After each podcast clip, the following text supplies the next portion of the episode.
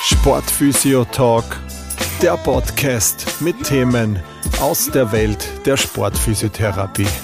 Mit eurem Host, Sportphysiotherapeut Chris Schantl.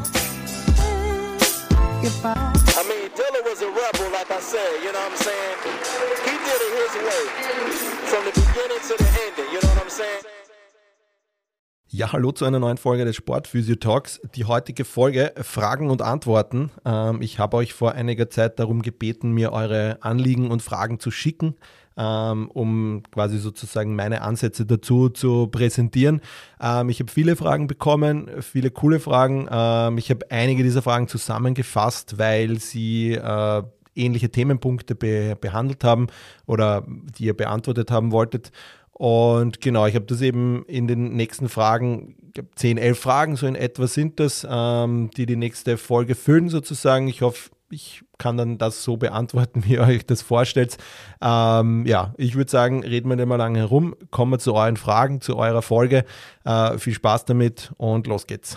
Es kam von einigen die Frage bezüglich Fortbildungen und so weiter. Da geht's, also kam zum Beispiel von der Lena aus Freiburg, bekam ich die Nachricht, welches manuelles Therapiekonzept empfiehlst du, die dir in der Sportphysiopraxis auch ganz gut hilft? Ähm, also grundsätzlich ähm, finde ich es immer ganz gut, ähm, wenn man in der Sportphysio auch ein manuelles Konzept irgendwie zur Hand hat, weil ich glaube, gerade in der Sportphysiotherapie ist so hands-on und hands-off, das geht da irgendwie auch Hand in Hand. Ähm, Deshalb ist es auch, glaube ich, wichtig, vorab auch irgendwie ein, irgendwas, was Manuelles in der Hand zu haben. Ähm, das kann jetzt natürlich ein großes Konzept sein, jetzt wie die Osteopathie oder wie Maitland, ähm, die da wirklich eine klare Struktur hat, wo man wirklich ein Themengebiet nach den anderen auch äh, abarbeitet, aufbauend auf das Ganze. Ähm, das sind natürlich immer so große äh, Sachen, einerseits jetzt auch vom Wissen, andererseits natürlich auch vom, äh, vom finanziellen äh, Hintergrund, ähm, was natürlich am Anfang vielleicht auch ganz entscheidend ist. Ähm, und dann gibt es auf der anderen Seite noch so Konzepte wie Mulligan oder wie IAOM, äh, solche Ausbildungen oder irgendwelchen ganz einzelnen myofaszialen Ausbildungen und so weiter und so fort. Und ich glaube, vielleicht zu Beginn, dass man auch damit ganz gut aufgestellt ist, wenn man jetzt sagt, okay, man will halt sehr in der Sportphysik auch arbeiten, dass man auf jeden Fall auch etwas hat, was man schnell in die Praxis auch wieder umsetzen kann. Und da finde ich, bietet sich eines der ähm, erwähnten, also vor kurzem erwähnten Konzepte dann eigentlich ganz gut auch, also mir hat das ganz gut geholfen, sage ich mal, dass ich da, ich habe da mit den Maligen da am Anfang gearbeitet oder die Ausbildungen gemacht, das hat mir geholfen, weil es natürlich auch ähm, eine mit der Movement-Bewegung natürlich auch etwas ist, wo etwas Aktives dabei ist, wo man dem Patienten oder dem Sportler, Sportlerin dann einfach auch was mitgeben kann. Und äh, da finde ich das ganz gut. Und vom, von dem IAOM zum Beispiel finde ich den Ansatz auch super, weil man sich da einfach auch wirklich ein Gelenk rauspicken kann, wo man sagt, okay, ich möchte mich jetzt einmal vielleicht mehr auf die untere Extremität spezialisieren und mache dann mal die Kurse in Fuß, Knie und, und Hüfte ähm, und arbeite mich dann weiter hoch. Oder ich mache wirklich jeden so diese großen Gelenke wie jetzt äh, Schulter, Knie, ähm, Hüfte oder an der Wirbelsäule, wo man vielleicht auch immer wieder einfach dann auch Tools in der Hand hat. Ähm, das wäre zu meine, also ich denke, glaube, dass man vielleicht das ist aber jetzt nur meine persönliche, dass man sich nicht vielleicht gleich in so ein Riesenmodell reinhaut wie, wie Maitland und, und Osteopathie, ähm, weil ich glaube, man zuerst vielleicht einmal ein bisschen Erfahrung sammeln sollte, was, wo in die Richtung zieht es mich, wie arbeite ich gern und so weiter und so fort.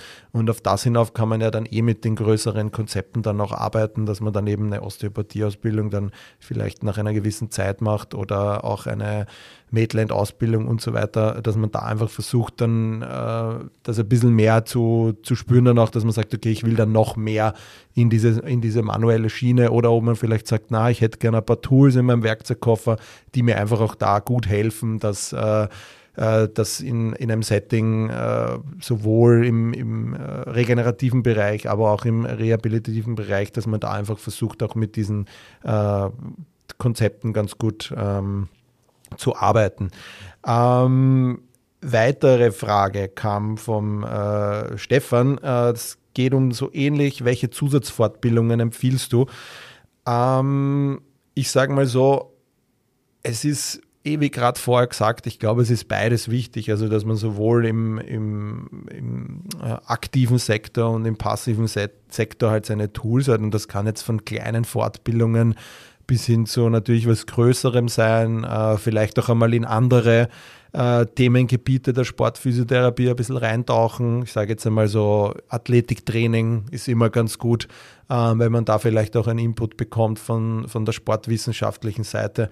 Ähm, Finde es auch ganz gut, wenn man vielleicht ähm, sich so Sachen anschaut wie äh, Fortbildungen in der Bilddiagnostik, also MRTs, Röntgenbilder, wirklich da auch zu, lösen, zu lesen, damit man da einfach in der Richtung auch einfach gut aufgestellt ist und einfach auch gute Tools in der Hand hat, wie man das Bild dann auch bewerten kann, wenn, wenn man einfach auch einen, ein MRT-Bild mal hat. Ähm, und äh, oft ist das ja so, dass jemand zu dir kommt und, und er sagt, ja, er war, er war da schon dort und dort und dann, dann nimmt er die Bilder mit und dass man da aber einfach auch weiß, okay, wo schaue ich drauf, wie sind die Ansatzpunkte.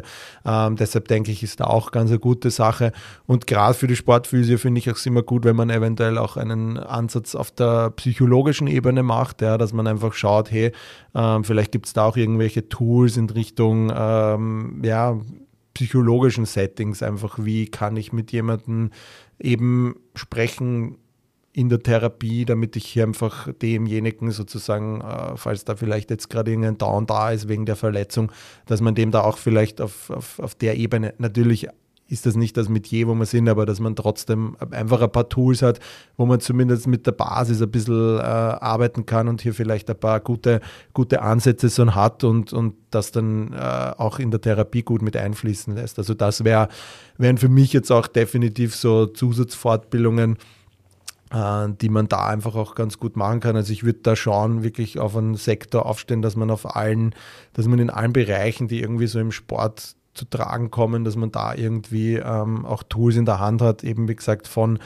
manuellen Sachen, von, äh, sei es von mir aus auch irgendwelchen Massagentechniken, jetzt, äh, weiß ich nicht, mein Triggerpunkt ist jetzt keine Massagetechnik in dem Sinn, aber ist natürlich etwas, was in die Richtung auch geht, äh, wo man über den Muskel dann auch viel arbeitet, dass man da auch dieses Kettendenken lernt, ja, ähm, und da einfach wirklich sich viel unterschiedliche Ansätze auch holt, damit man einfach einen, einen Werkzeugkoffer hat, der einfach ja, in unterschiedlichen äh, Therapielagen oder in unterschiedlichen Sporteinsätzen, äh, wie auch immer, dann einen auch hilft, dass man da einfach gut gefühlt ist sozusagen. Ja. Ähm, das wäre so für mich ähm, die, ähm, was so Zusatzfortbildungen betrifft. Also ich bin der Meinung, gut breit gefächert, wenn man wirklich jetzt im, im Sport dann noch ähm, arbeiten möchte sozusagen. Was ich da an der Stelle eigentlich noch dazu erwähnen möchte, ist eigentlich, dass eigentlich im Zuge dieses Podcasts auch geplant ist, in weiterer Folge dann äh, auch äh, Fortbildungen zu geben. Ähm, ich würde das aber jetzt dann Aktuell ist es jetzt, es ist geplant, Ende dieses Jahres die ersten Fortbildungen äh, da auch zu machen. Ähm, das heißt, alles in Richtung Sport, ähm, von Sportbetreuung bis hin zur Behandlung von, von gewissen Sportverletzungen. Ähm, würde euch da aber äh, in weiterer Folge dann, äh, deshalb äh, schön zuhören beim, beim, äh, beim Podcast immer. Ich werde das dann, in, in wenn es passt, dann werde ich euch dann mal darüber informieren, was die Pläne sind. Ähm, und vielleicht gibt es für euch als treue Zuhörer dann auch so ein kleines Zuckerl dafür. Ähm, aber wie gesagt, da würde ich euch dann äh, sofort informieren, wenn ich dann, dann alles sozusagen fertig geplant habe. Aber Zusatzfortbildungen im Bereich Sport ist definitiv ein Teil dieser, dieser Podcast-Idee.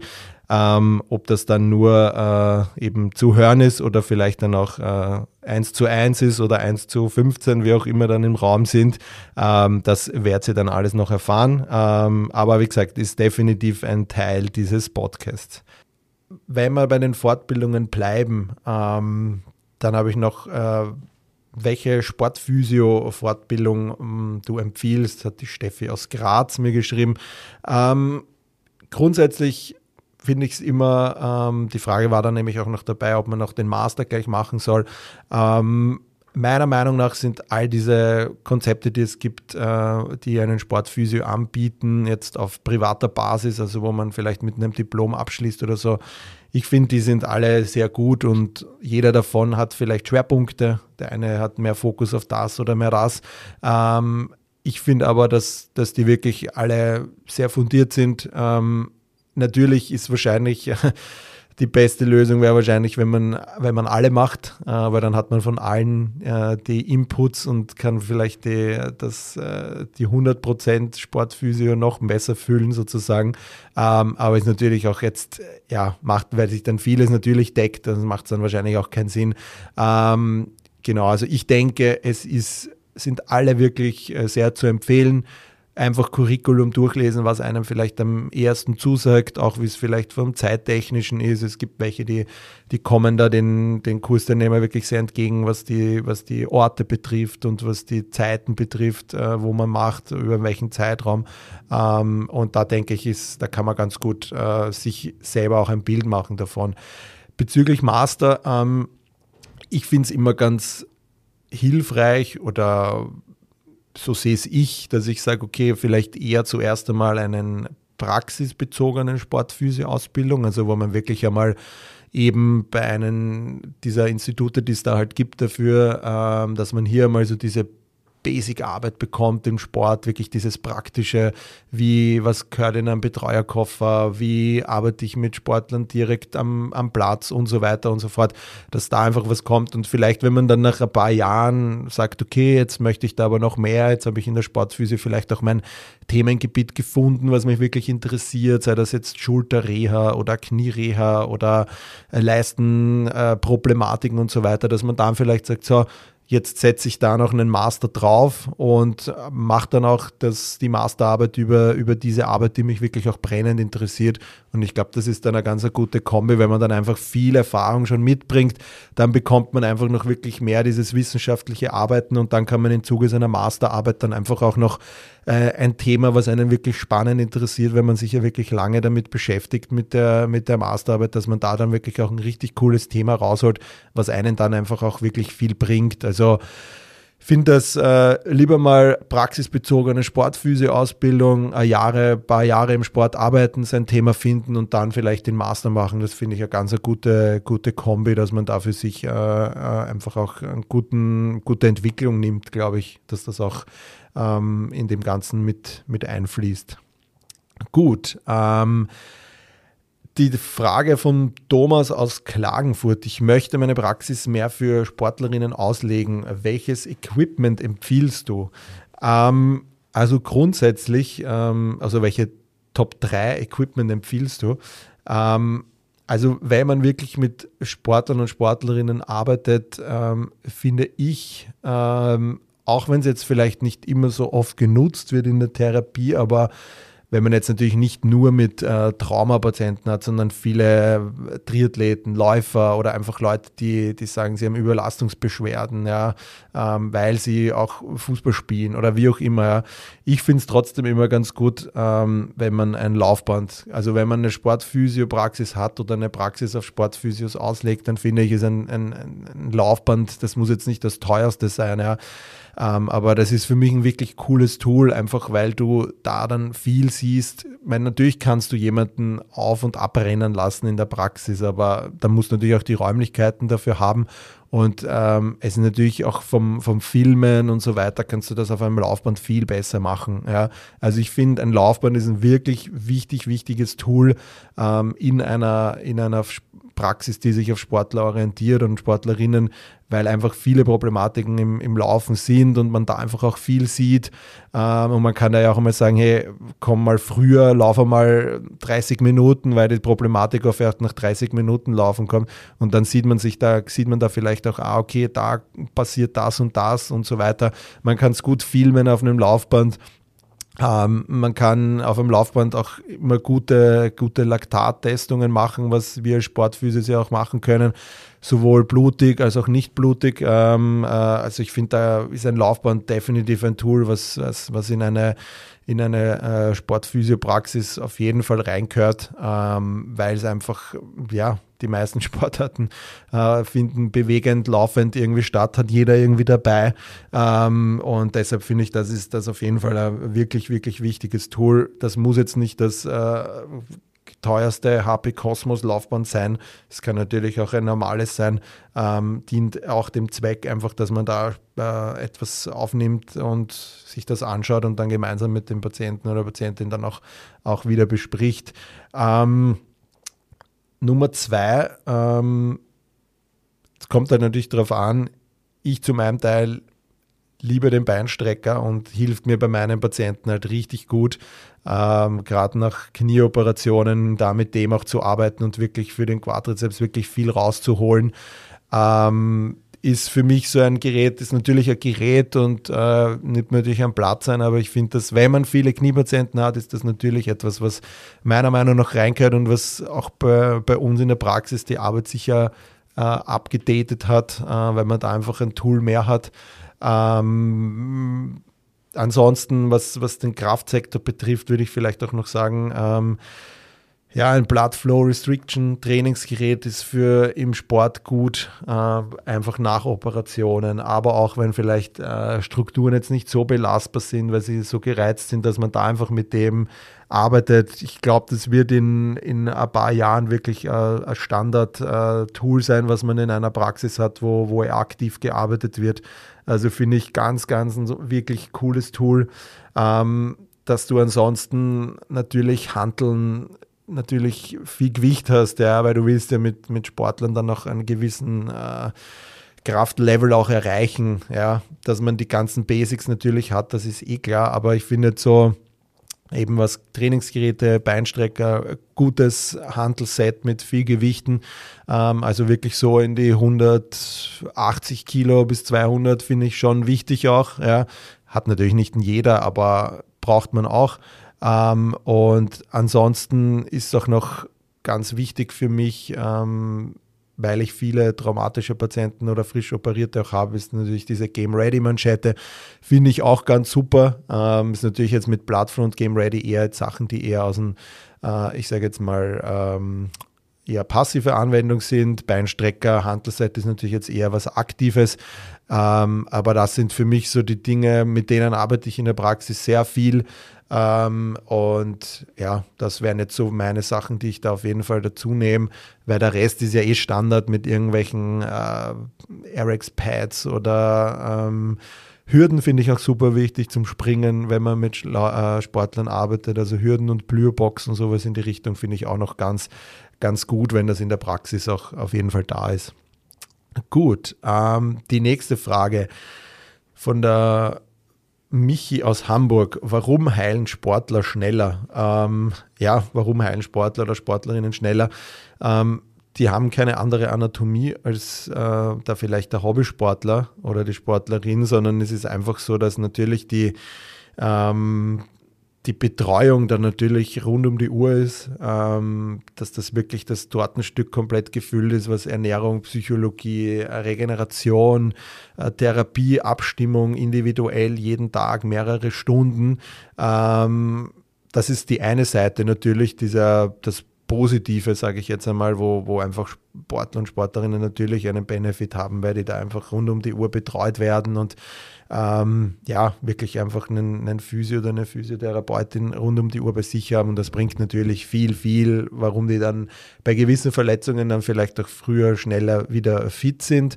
Natürlich die Diagnostikstellung ist auch so eine Sache, dass das im Sport innerhalb von 24 Stunden haben die meistens die Diagnose und sind dann auch womöglich schon am OP-Tisch und werden operiert. Also all diese Dinge sind da einfach wirklich ausschlaggebend.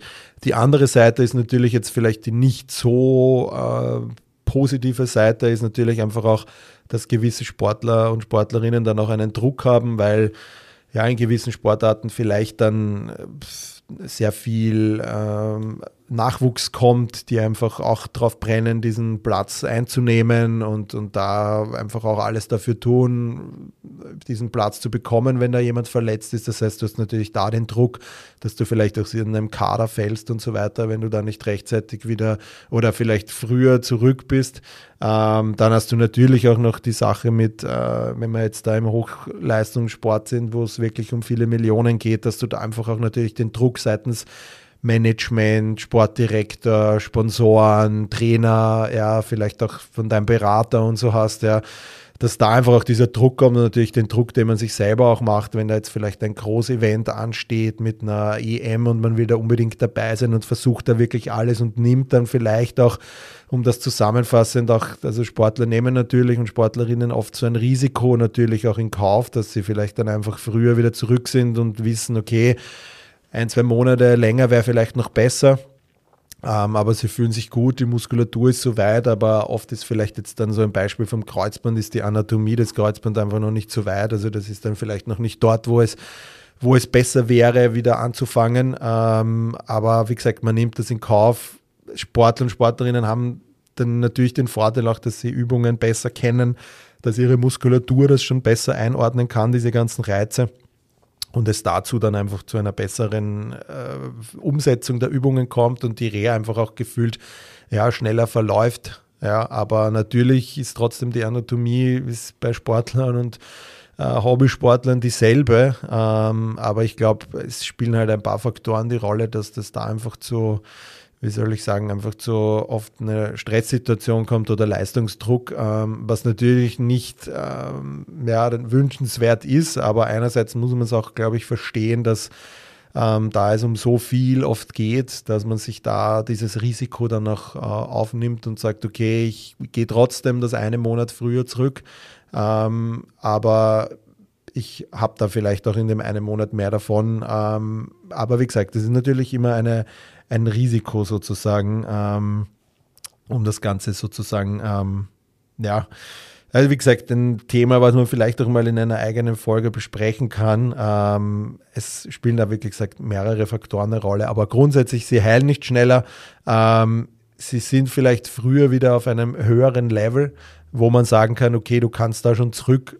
Ob es dann wirklich immer der medizinisch und gesundheitlich beste Grund ist, wieder so zurückzukommen, ist natürlich eine andere Frage, aber das hängt halt viel nur von den Faktoren ab, die ich sozusagen äh, da ähm, sozusagen er erwähnt habe.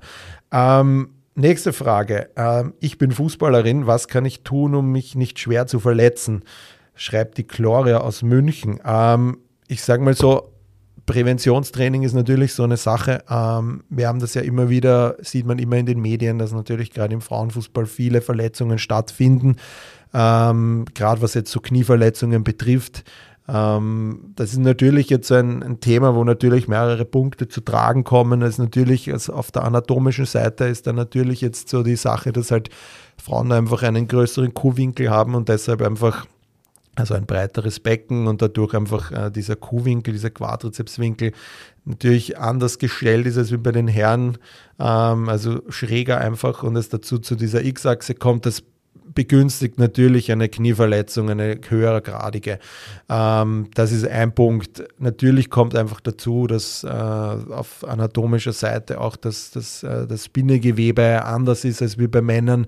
Ähm, und wie gesagt, gerade auf anatomischer Seite ist das sehr viel, was da abbrennt. Ähm, einfach auch, dass Frauen oft sehr quadrizepsdominant sind, was die Bewegungen im Sport betreffen. Und das ist jetzt natürlich einerseits die anatomische Sache, ähm, was man sich dann hernehmen kann und andererseits äh, natürlich auch, dass, dass der im Frauenfußball jetzt natürlich nicht so viel Geld da ist und viele nicht voll Profis sind und vielleicht nebenbei arbeiten und einen 40-Stunden-Job haben oder ein Studium und da einfach voll ausgelastet sind und dann vielleicht vom Kopf auch ziemlich ja, müde, sagen wir es mal so, weil einfach ist ein Unterschied, ob ich nach einem 40-Stunden-Job mich am Platz stelle und dann dasselbe Training absolviere, wie vielleicht jetzt jemand, der voll Profi ist und in der Früh aufsteht, ein gutes Frühstück hat und dann am Platz kommt. Das ist natürlich ganz was anderes und das muss man halt einfach in so einem Präventionstraining sozusagen auch ein bisschen inkludieren, ähm, dass man hier einfach schaut, okay, wie kann ich das Ganze einfach besser besser steuern, ähm, dass ich da trotzdem, also ich glaube, es ist viel Krafttraining ein Punkt, dass man den integriert. Ähm, und ja, einfach diese Beinachsentraining ist natürlich auch was, was natürlich auch ein gewisser Punkt vom Krafttraining ist. Ähm, also das sind definitiv so die Punkte. Also versuch wirklich in dein Training wirklich viel Kraft einzutrainieren, auch vor allem Oberschenkel-Rückseite viel trainieren, Gesäß trainieren, dass da einfach äh, ein guter Support auch da ist.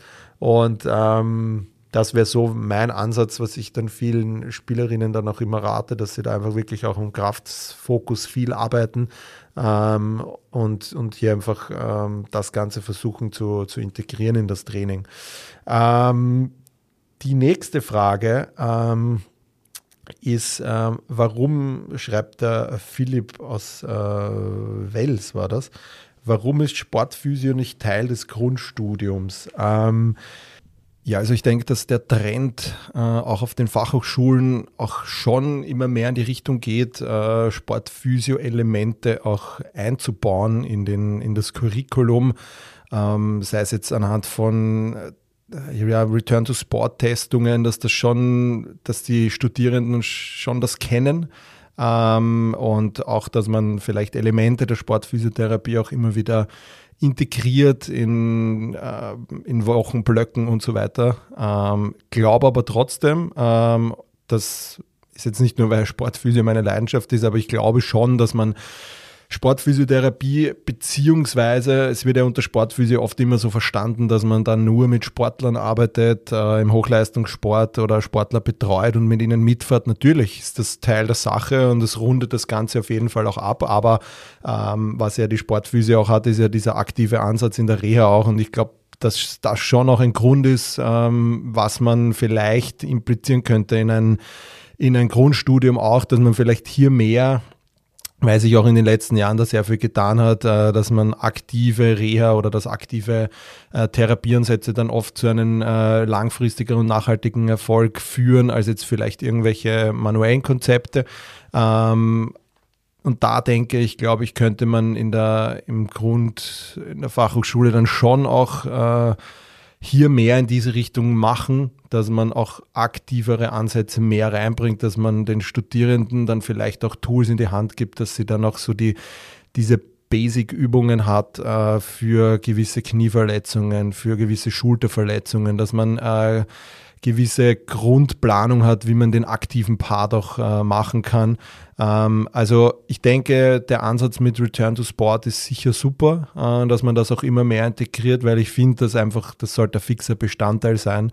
Ähm, und ähm, egal welches Sportlevel jetzt und dass auch dieser aktivere Ansatz, ähm, also mehr Übungsauswahl äh, und Übungsansätze zu gewissen Verletzungen auch da gegeben ist, weil in gewissen anderen äh, Fächern sozusagen wird da ja auch sehr, sehr viel gemacht. Ähm, und ich denke auch, dass man da vielleicht auch ein bisschen einen Schritt macht, weil sich ja auch die Gesellschaft natürlich, es gibt den einen Teil, die immer mehr zum Sitzenden werden, ähm, aber es gibt auch immer mehr, die gefühlt kriege ich das in meiner Praxis halt auch mit, dass auch gerade durch Corona viele einfach in den Sport gekommen sind mit Laufen, Radfahren und so und es da auch viele Trendsportarten gibt, ähm, wo die Leute dann schon auch einfach wieder auch äh, aktiver werden und ich finde da für die ist meistens auch der aktive Ansatz auch wichtig und ich finde, dass man da einfach eine gute Mischung haben sollte und dass man das vielleicht auch ein bisschen äh, in den Fachhochschulen updaten sollte. Ähm, wie gesagt, ich habe keinen hundertprozentigen Einblick in das Curriculum, ich kriege das einfach immer nur von von ein paar Kollegen und Kolleginnen mit, die ja irgendwie an der Fachhochschule auch tätig sind noch. Ähm, aber grundsätzlich, wenn ich das mit meiner Zeit vergleiche, glaube ich, könnte man da schon ein paar mehr Elemente auch integrieren in das Ganze. Uh, vielleicht schaffe ich da mal eine Folge drüber zu machen, uh, vielleicht mit einem Studiengangsleiter oder Studiengangsleiterin einer Fachhochschule. Uh, ich werde mich bemühen, da was zu, hinzubekommen und dann kann man das Thema vielleicht auch noch ein bisschen genauer dann besprechen. Ähm, ja, nächste Frage vom Sinan aus Dresden. In meiner Institutreha geht wenig weiter. Was kann ich ändern? Äh, ja, gute Frage. Also ich würde wahrscheinlich sagen, ähm, Das kann, Problem kann man nur lösen, wenn man sich vom Problem löst. Ähm, ich glaube, dass natürlich in einem Institut vielleicht die Reha jetzt nicht so spezifisch ist, wie man es und individuell, wie man es gerne hätte, vor allem wenn man Fußballer ist.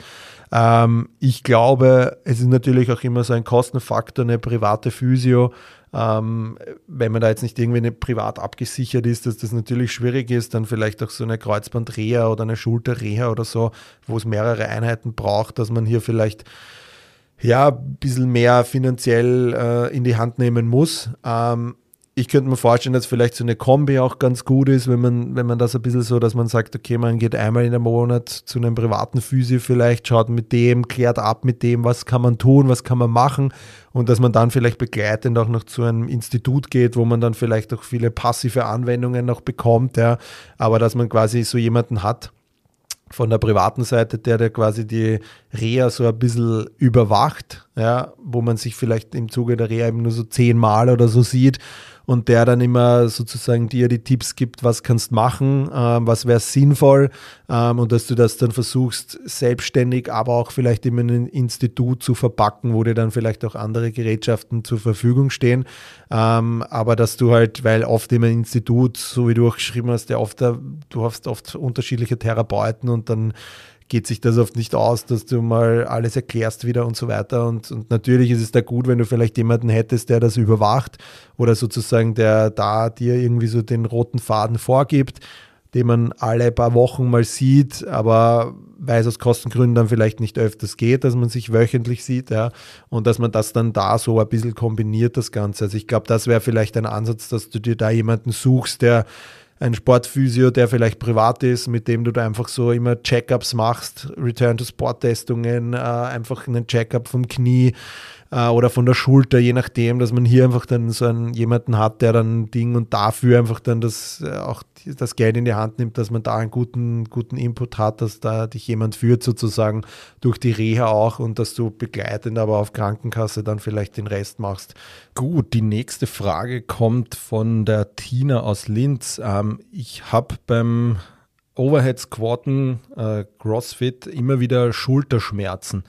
Ähm, grundsätzlich ein Thema, was ich jetzt in der Praxis bei gerade Crossfittern und Crossfitterinnen sehr oft erlebe, gerade die, die am Anfang vielleicht sind und dann vielleicht auch äh, selbstständig anfangen damit oder ähm, ja, vielleicht nicht unter so einem geschulten Auge das Ganze ausführen, ist es oft so, dass eben gerade bei Overhead Squat da es zu Schulterproblematiken kommt nach einer Zeit. Ähm, ja, oft ist so oder sehr oft in häufigen Fällen ist es einfach dann immer so, dass dass das diese Statik irgendwie nicht passt und zwar, dass dann einfach auf die, ja, die, die Brustwirbelsäule sogar der auslösende Faktor vielleicht ist, ähm, dass viele dann einfach nicht in diese, in diese Streckung der Brustwirbelsäule kommen und da ist dann einfach mit diesen höheren Lasten, die man dann beim Overhead Squat hat, ähm, dass es da dann einfach äh, zu einem Schmerz in der Schulter auch kommt, weil die Strukturen, alles was da von Sehnen äh, und so weiter, ich habe das schon bis zum Labrum gehabt, dass da auch eine Beschädigung dann mit der Zeit dadurch kommen ist,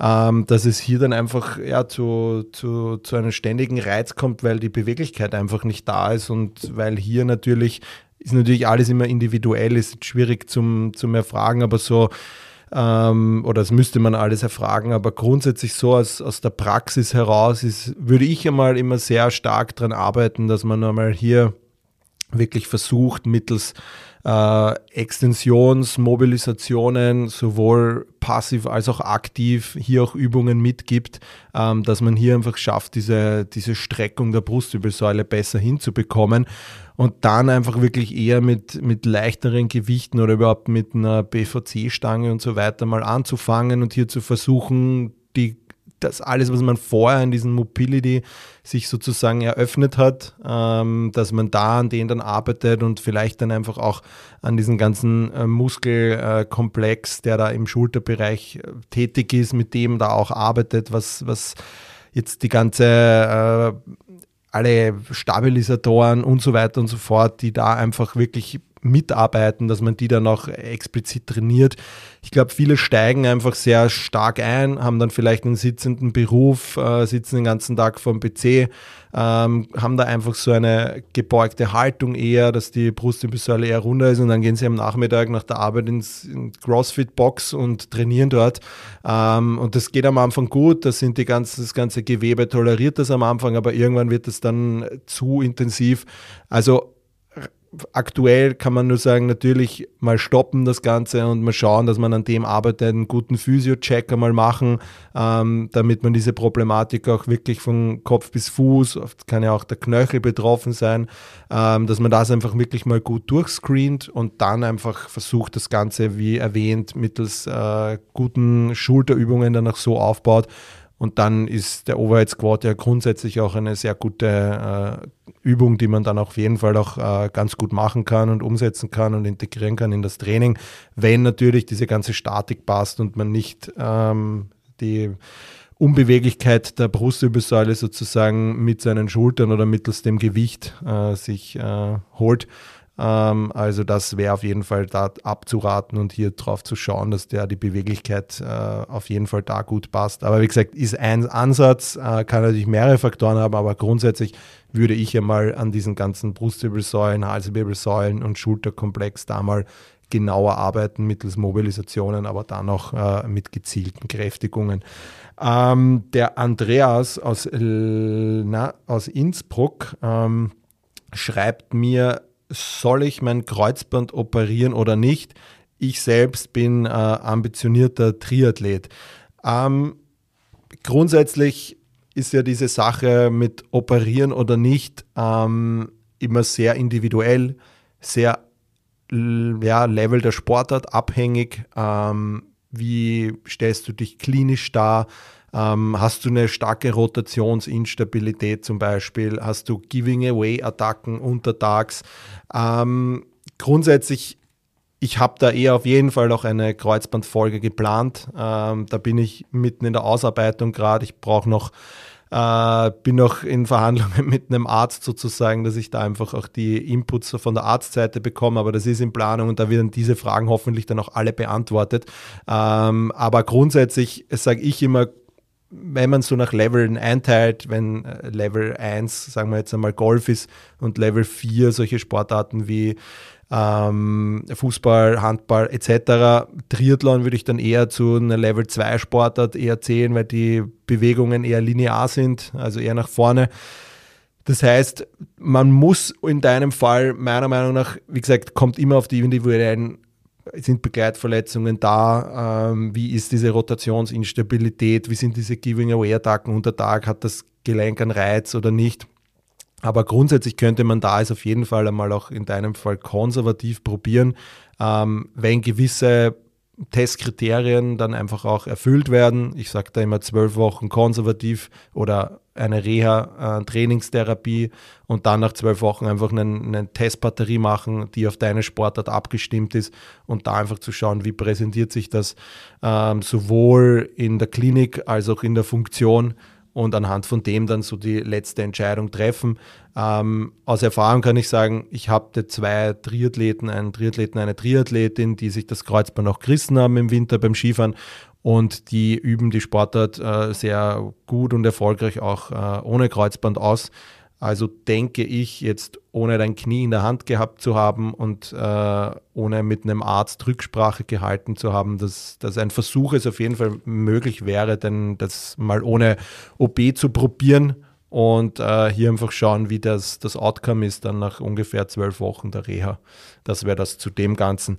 Ähm, die letzte Frage, was haltest du von ACP? Ähm, von der Andrea aus äh, Eisenstadt. Also grundsätzlich finde ich den finde ich ACP ein hilfreiches Tool in der äh, in der Therapie, äh, gerade was jetzt von der ärztlichen Seite, es kann man viele Dinge gut damit unterstützen. Ähm, ich glaube vielleicht, dass es äh, oftmals zu ähm, schnell vielleicht eingesetzt wird oder oft mal eingesetzt wird mit, ähm, wo es vielleicht gar keine Evidenz dazu gibt. Also grundsätzlich eine gute Evidenz gibt es jetzt da zum Beispiel bei bei der Patellasehne, also bei so einem Patellaspitzensyndrom. Ähm, und in letzter Zeit wird auch immer mehr in Richtung, weil bei Muskelfaserrissen habe ich jetzt auch mit einem Arzt schon mal drüber gesprochen, dass der das da auch gerne macht, wenn äh, ein Muskelfaserriss vorliegt. Ähm, dass man hier nach einer gewissen Zeit versucht, mit ACP einfach hier einfach diese, die Wundheilung bestmöglich zu unterstützen. Ähm, gar keine oder wenig Erfolg habe ich dabei gehabt bei, bei Achillessehnen. Ähm, da haben die Leute das oft zusätzlich dann auch noch bekommen und da war das Outcome eigentlich nicht wirklich äh, zielführend. Und die sind dann eben in weiterer Folge dann irgendwie in der Physiotherapie gelandet, weil das dann alles dann irgendwie nicht funktioniert hat. Die Frage ist, wie wäre es gewesen in Kombi? Ähm, also ich glaube, es ist eine gute, unterstützende Sache, auch gerade im Sport ähm, wo man ja einfach auch immer wieder versucht, das Bestmögliche rauszuholen. Ähm, ich denke, es ist jetzt nicht für alles wirklich ähm, relevant oder wirklich gut, weil einfach auch die Studienlage dafür noch gar nicht sprechen. Ähm, also ich würde das wirklich, bevor ich mir sowas machen lasse, würde ich mich da wirklich einmal gut informieren drüber und nicht einfach das machen, nur weil es jetzt empfohlen wird, äh, sondern vielleicht auch ein bisschen schauen, gibt es zu diesem Beschwerdebild auch wirklich auch äh, bestätigte äh, oder Langzeitstudien, die das auch bestätigen, dass das äh, einen, eine Wirksamkeit auch hat. Ähm, ja, also wie gesagt, ist natürlich, kostet ja auch was, ist jetzt nichts, was äh, 5 Euro kostet und man schnell mal macht. Ähm, also ich glaube, es gut abwiegen, ob das passt oder nicht. Deshalb wirklich zum Arzt oder Ärztin eures Vertrauens gehen, die euch da wirklich sicher gut aufklären kann darüber, ähm, ob das jetzt Sinn macht bei dir oder nicht. Ähm, also das würde ich da dir empfehlen, sozusagen, ähm, was das ACP betrifft. Also eine gute Sache und wirklich hilfreich auch in der Therapie, aber eben jetzt auch nicht der, die Lösung für alle Probleme, ja, was das zu ACP betrifft. Gut, ähm, wie gesagt, ich hoffe, ihr habt jetzt äh, eure Fragen beantwortet bekommen. Ein paar, wie gesagt, habe ich zusammengefasst, äh, weil sie ungefähr das gleiche Thema behandelt haben. Ähm, ja, ansonsten, ich werde das vielleicht immer wieder mal reinhauen. Ich finde das ganz spannend, wenn man da von außen auch ein paar äh, Fragen bekommt und dann vielleicht auf eure Fragen einfach dann noch eher eingehen kann. Ähm, hilft mir auch natürlich immer irgendwie auch neue Themen zu finden.